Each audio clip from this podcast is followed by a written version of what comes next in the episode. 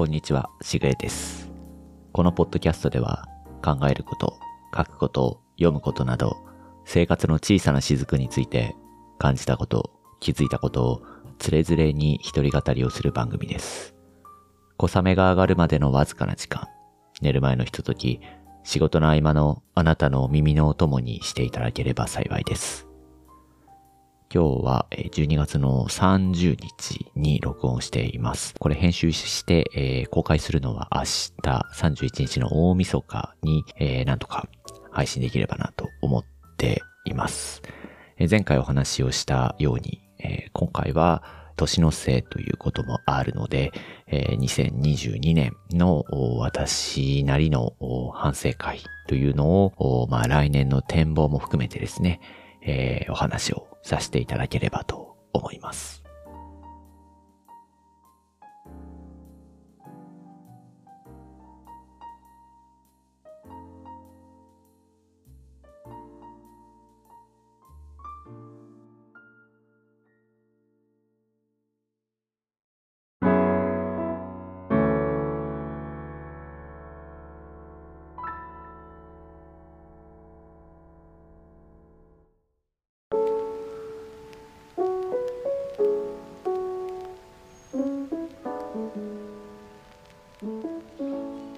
一年の反省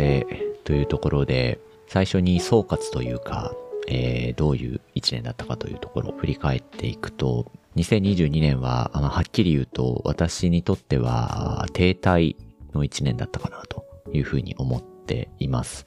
まあ、反省が多かったということですね。えーその中でも自分が、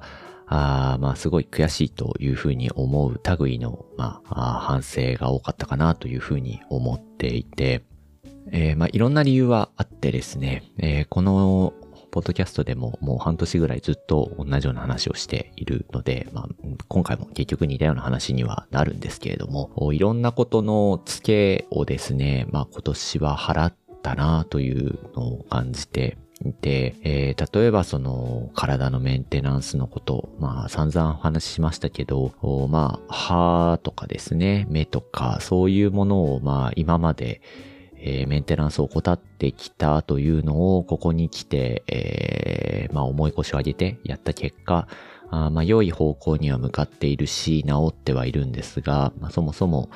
最初からそういうメンテナンスを怠っていなければ、こんなに時間も取られることはなく、そしてお金を取られることはなく、気持ちも沈むことはなかったというところで、えー反省もしていますし、自分があなんとなく惰性でやってきたことっていうのが、まあ本当に、まあ、突きつけられた。えーまあちゃんとやらないと結局こういうことになるんだよというのを、まあ突きつけられたような一年だったかなというふうに思っています。結局、まあ虫歯の治療も、もう何回もお話しした通り随分お金も取られましたし、この間ね、えっ、と、クレジットの請求が来て、まあすごいがっくり来ているんですが、もう仕方がないというところなんですけれども、メガネも作り直しまして、まあ作り直したこと自体は、こうフレームもね、ちょっと新しいものになったりして、それはそれで、えーまあ気分の転換にもなったりするのでいいんですけど、定期的な検診ですよね。あとはまあ今年本当は行きたかったあ他のもうちょっとその体の検診みたいなところも心配なところはまあ実はあって、えーそういうところもですね、結局今年の年内は行けなかったというのもあるので、えーまあ来年なるべくこう早々にですね、そこも行こうと。なんとなくそれももうずっとほったらかしてるというか、あまあ今が別に影響がないから生活に問題がないのでそのままにしちゃってることとかっていうのがいくつかあって、結局歯のこともそうなんですけど、行ってみたらやっぱり良くなかったっていうことなので、えー今その気になっていることいくつかあるんですけど、それも多分あんまり良くはないんだろうなというのは思いつつ、うん、それは、まあ今年これだけまあ反省をしたので、来年はあそこをよりですね、まあ早いタイミングで検診なり、そういうところに行ってみようかなというふうに思っています。あとはですね、この日々のメンテナンスを怠ったということは、えっと、その病院に行くということ以外にも、一つ大きな反省点としては、えっと、運動する量というのがめっきり減ってしまったというのがあります。もともと結構運動はしているし、えっと、まあ、体鍛えたりとかですね。まあ、ジムとかではないですけど、家でちょっとこう、鍛えたりとか、動くこと自体はすごく好きで、えー、ランニングとかもね、してたんですけど、むしろそのコロナ禍とかに入った後も、直後とかはですね、なんかこう、在宅に全面的にこう仕事が切り替わったりして、えー、すごい運動不足になると嫌だなという意識があって、むしろその頃の方がこう走っていたり、朝とか夕方とか夜とかに散歩したりとかっていうので、かなり意識的にそういう運動ってやってたんですけど、ちょっとこのコロナがあの、まあ、落ち着いてはないんですが、世間的にこう定着をしつつあり、そして私も全面在宅ではなくて週に何日か会社で働きに出ているという状況で、状況としては昔よりもそのコロナになった直後よりも運動はしやすくなっているはずなのに、むしろその運動量自体は減ってしまっているというのが正直なところでして、えしなきゃな、しなきゃなと思っていたら22年が終わってしまったと。いうのが、まあ、正直な偽らざるところですね。で、これね、体がやっぱりその、鍛えてないっていうので、えー、明らかにですね、仕事で疲れやすくなったというふうに感じていて、そして姿勢もね、すごい悪いんですよね。あの、体幹が多分なまっているっていうのが、如実に出ていて、えー、こうすぐ足を組んでしまいたくなってしまったりとか、昔ってそういうことなかったんですけど、えー、とかですね、その姿勢を保ってられないんですよね、座っていても。えー、これは本当に良くないなという。で、結局その変な姿勢でずっと仕事してるんで、より疲れやすくなってくるとかっていうのがあって、根本にはですね、やっぱりその体が基本的になまってきているというのは感じている。そしてそれを放っておくと多分このままだと全然良くないし、自分のこうなりたい見た目というか、ルックスみたいなのもですね、やっぱりこのままでは嫌というのももちろんあるんですが、本当にそこはですね、やらないとなと思っただけというのが正直なところで、えー、もう本当にここはですね、えー、まあ、年が変わるからというわけではないんですが、もう一度ちょっと気合を入れ直して、実際のもう行動に移していくということをしないといけないなと思っています。まあ、これも運動のこともそうですし、病院のこともそうなんですけど、結局まあこう日々のメンテナンスということに行き着くわけですけれども、とにかくですね、あの、もう日々ちょっとずつでもやるっていうのは、まとめてやるっていうのはやっぱり良くないですね。えー、日々少しずつ少しずつやっていれば、そもそも大ごとにならないっていうことですね。これもう部屋の掃除とかもそうなんですけど、まあ、よくこう、大掃除を、まあ、節目節目でやるっていうのがあって、私も結局今年も大掃除みたいなことをちょこちょことやったり、まあ、えー、妻が家内の掃除をですね、今年はやってもらったんですが、えー、そもそもですね、日々、ちょっとずつ掃除をしていて、あの家が綺麗になるようになっていれば、まあそんなに大掃除で大ごとになら、大掃除をしたとしても、そんなに大ごとでやる必要はないっていうのが、まあ当たり前すぎるほど当たり前なんですけれども、まあ言われていることもあってですね、えー、それとやっぱり同じで、と病院のこともそうですし、体のその体調のこととかもそうなんですけど、やっぱりこう日々のメンテナンス、日々の習慣、意識づけっていうので、えー、こうできてるかどうかっていうので、えー、大事にそもそもなりにくいし、なったとしても大ごとになりにくいというのもあると思うんですよね。ちょっとそれがはっきり言ってその口だけだったなというのが正直なところです。えー、もう一つとても反省していることが一個あってですね、えー、それはですね、えっと、自発的なインプットっていうのをすごく怠った年だったなというふうに一年振り返って思いました。えー、まあ自発的なインプットって何かっていうと、仕事のその勉強とかっていうことも含めてなんですけど、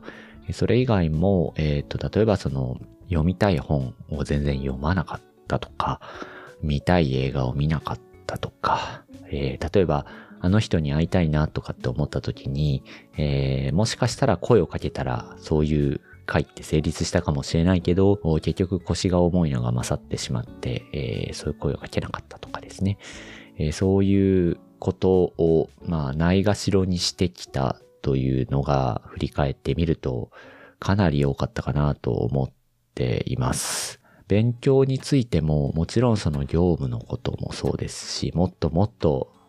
まあやらなければいけないこともあるし、やりたいと思ってることもある。けど、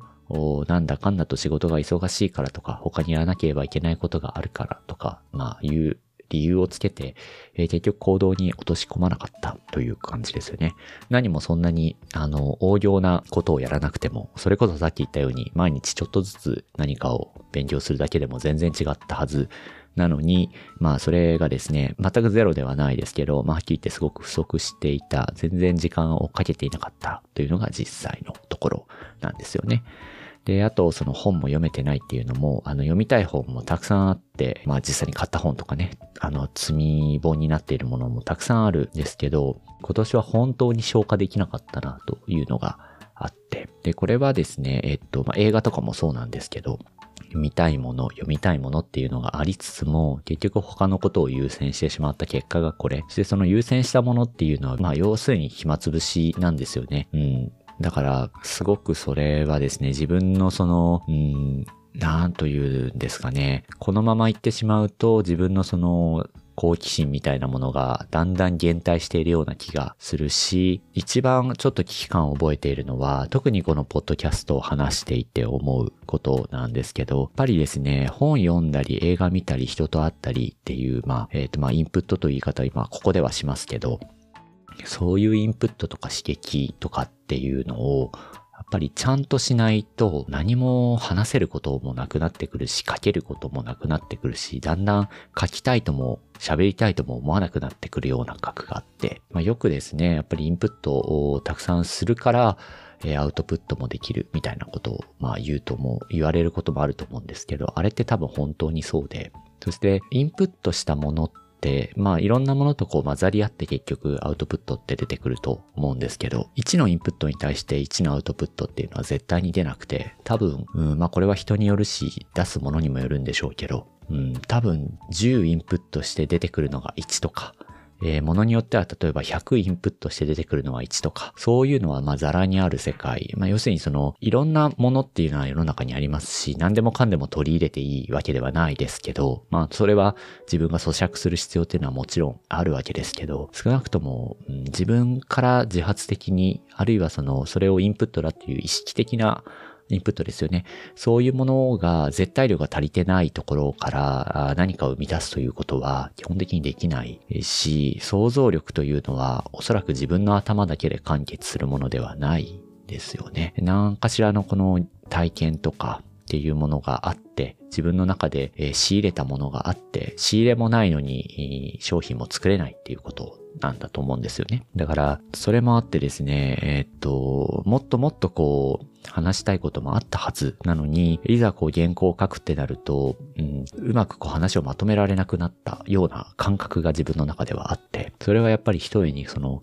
例えばその、単純に本を読んでないからだけとかっていう話ではなくて、人に会ったり、会話をしたり、えー、見たい映画を見たりとか、その自分が見たいと思ったその感覚というのを、その時にやっぱり果たさなかったから、あいいもの、まあいいものかどうかわからないです。そのアウトプットしたものが良くなるかどうかわからなかったですけど、少なくとも生む機会、チャンスはあったはずなんですけど、その量がですね、圧倒的に足りてなかったというのがあって、そして、そうこうしているうちに自分の興味自体がいろいろ薄れていって、こうなってくると、なんというか、自分の自発的な何か興味を持つみたいなことが今後なくなってくるんじゃないかというすごい強い危機感を覚えてしまいました。これはですね、えっ、ー、と、来年の抱負ということなんですが、まあ、あの、このメンテナンスをこう意識的にしようということと合わせてですね、インプットの量、そして自分の興味が出たことに対して、えー、正直に取り入れていく。何よりも、その、興味が出たものっていうのを実行するやっていくっていうことをちゃんとスケジューリングしないと多分私は動けないんだなというのはすごく思いました。これ結構人によると思うんですけど、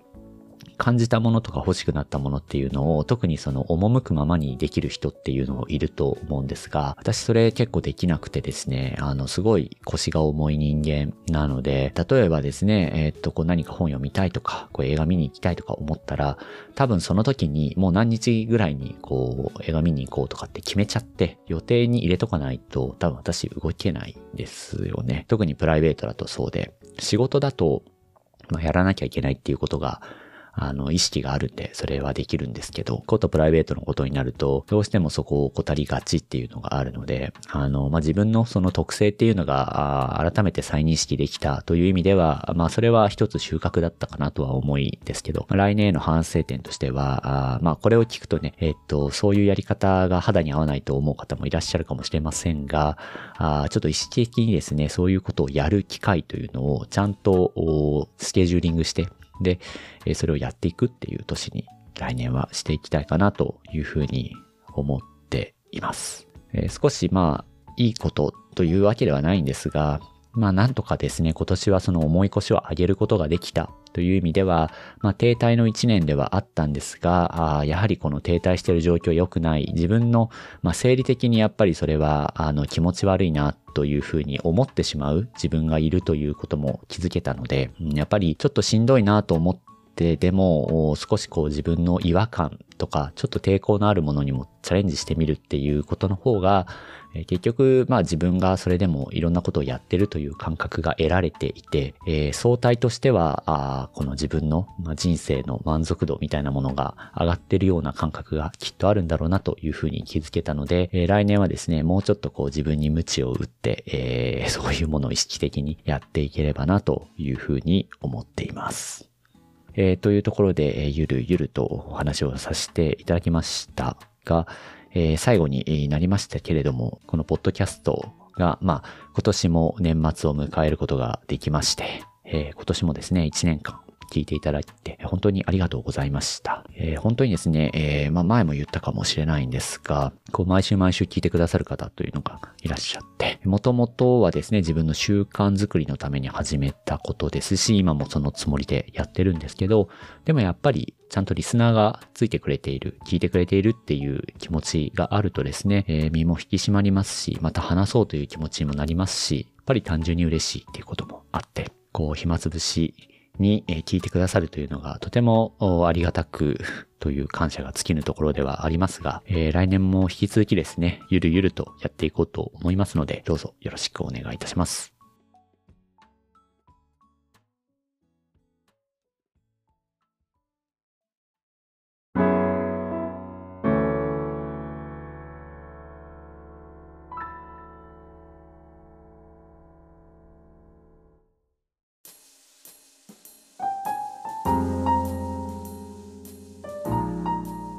この番組ではお便りを随時募集しています。